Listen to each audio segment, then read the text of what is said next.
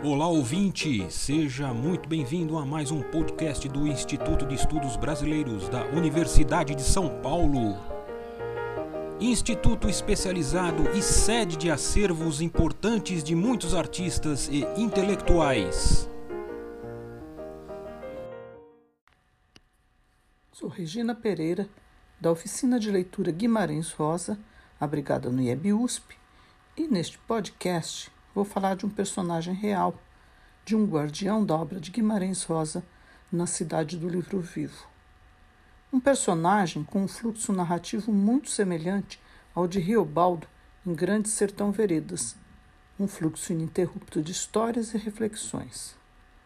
Um fluxo que faz a gente perder a hora e se perder nas infinitas e labirínticas páginas líquidas de sua prosa matreira.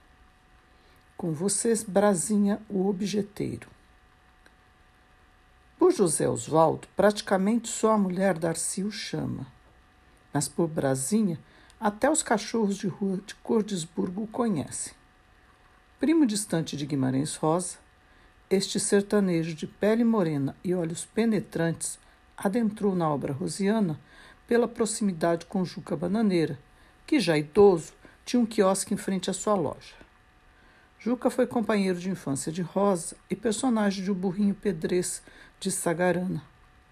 Desde então, Brasinha, o mais roseano dos roseanos, pratica uma liturgia, ler ao menos uma página da obra de Rosa por dia. E pesquisa o que ele chama de o quem dos lugares, que consiste em identificar os locais reais onde se passam as histórias de Rosa. Da boca do sertão onde mora, Percorre estes lugares atrás de pessoas que têm uma boa história para contar. Com certeza, o verbo que ele mais conjuga é rosear. Também conhecido como embaixador do sertão, articula a única língua necessária naquelas bandas, a do coração. Ele recebe qualquer um com um sorriso fácil e uma prosa demorosa, gostosa, no meio da rua, de trás de um balcão ou na porta da loja, onde nada é comerciável. O que ele faz é doar lembranças encaraptadas em objetos que remetem ao passado.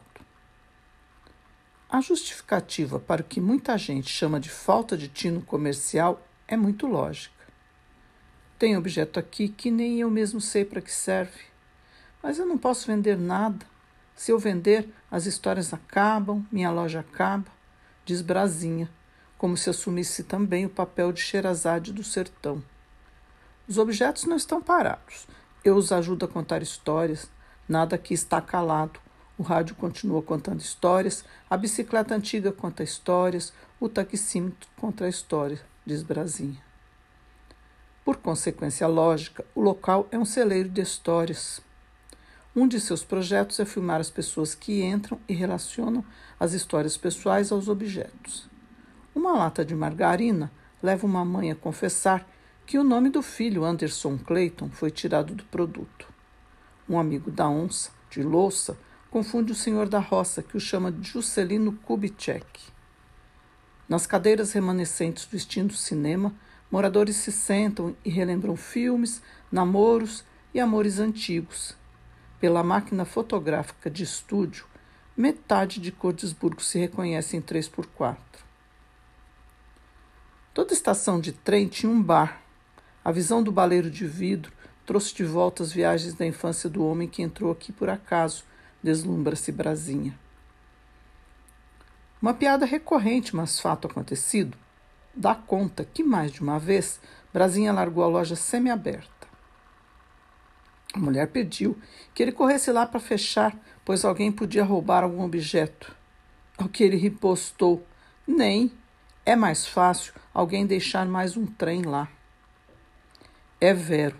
Às vezes o morador passa, observa e volta, como a mulher que trouxe um saco de caramujos de pasto que Brasinha transformou numa árvore instalação.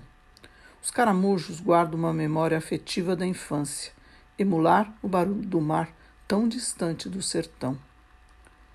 Na cidade do livro vivo, a fachada estreita oculta o Museu do Sertão Vivo, Informal, o Museu da Palavra, o Museu das Histórias.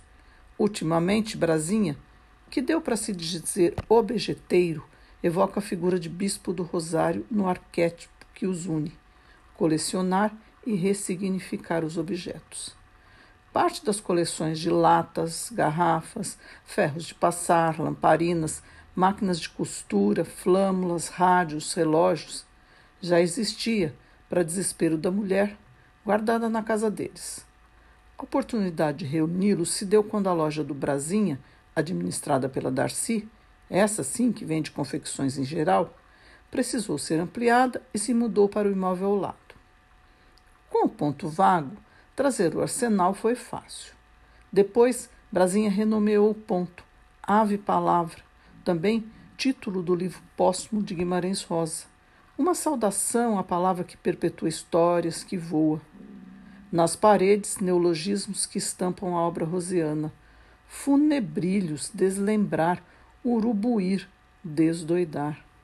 Placas pintadas pelo próprio Brasinha registram frases marcantes da obra de Rosa e ditos populares. Logo na entrada, uma parece contradizer o espírito do lugar. Você não é o que junta, mas o que espalha. Mas pode-se dizer que Brasinha junta histórias na mesma proporção que as espalha. Por lá passam personagens que parecem ainda falar a língua de Rosa, como a doida mansa da cidade que entrou, olhou para todos e disparou. Vocês são bonitos, eu não, eu sou desquerida.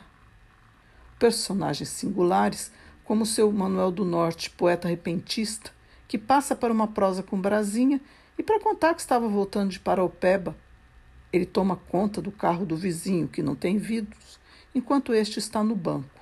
Ritual quase diário. Ele vai porque gosta de novidade quieta para os olhos. Brasinha também adora contar a história do cotidiano da cidade, como a do dia em que, subindo a pé para casa, dá de cara com o vizinho, tacando o machado no abacateiro carregado. O sujeito foi econômico na explicação para tal desatino açúcar está caro. É que, empencado de meninos que insistiu em comer abacate com muito açúcar, ele resolveu cortar o mal pela raiz, literalmente. Seus olhos brilham, narrando a impressionante história do menino de 12 anos que se apaixona por Grande Sertão Veredas, mas o pai evangélico apaga a luz do quarto para que ele não lesse de noite. O menino então finge que vai dormir pula a janela e continua a leitura sob a luz do poste da rua. E Brasinha se diverte com a lembrança do dia em que Nenzita, a dona da pousada das flores, o chamou lá aflita para contar que de madrugada vira João Rosa sentado na varanda. Pergunta então o que fazer da próxima vez. Brasinha responde: Uai, me chama, estou querendo muito ter uma prosa com ele. Sobre este tema, Brasinha e Darcy discordam. Ele acha que na semana rosiana Rosa paira feliz sobre a cidade. Ela alega que não, que ele fica com entojo de tanta gente que perdeu o trem para Barbacena e foge de lá. Eu fico com a versão do Brasinha, mais por poesia do que por verdade. E sigo amando esta dobra do tempo, este espaço onde é difícil a princípio entender a confusão de objetos aparentemente sem propósito. Quem entra pela primeira vez se perde com tanta coisa para ver, e mesmo os habituês sempre descobrem novidades. O subtítulo da loja, que já é sertão, é uma resposta aos viajantes em dúvida sobre onde começa essa entidade que tanto nos atrai. O burburinho das pessoas esperando o ônibus para voltar para a roça, a calçada cheia de compras em sacos e caixas, os vaqueiros montados nas calói barra forte, Brasinha no meio dessa anarquia, não deixam dúvidas de que sim, ali começa o sertão, esta espera enorme. Neste ano de 2020, a loja museu mudou-se para uma casa maior, onde Brasinha espera nos receber com café coado à moda sertaneja e um gole de uma boa cachaça.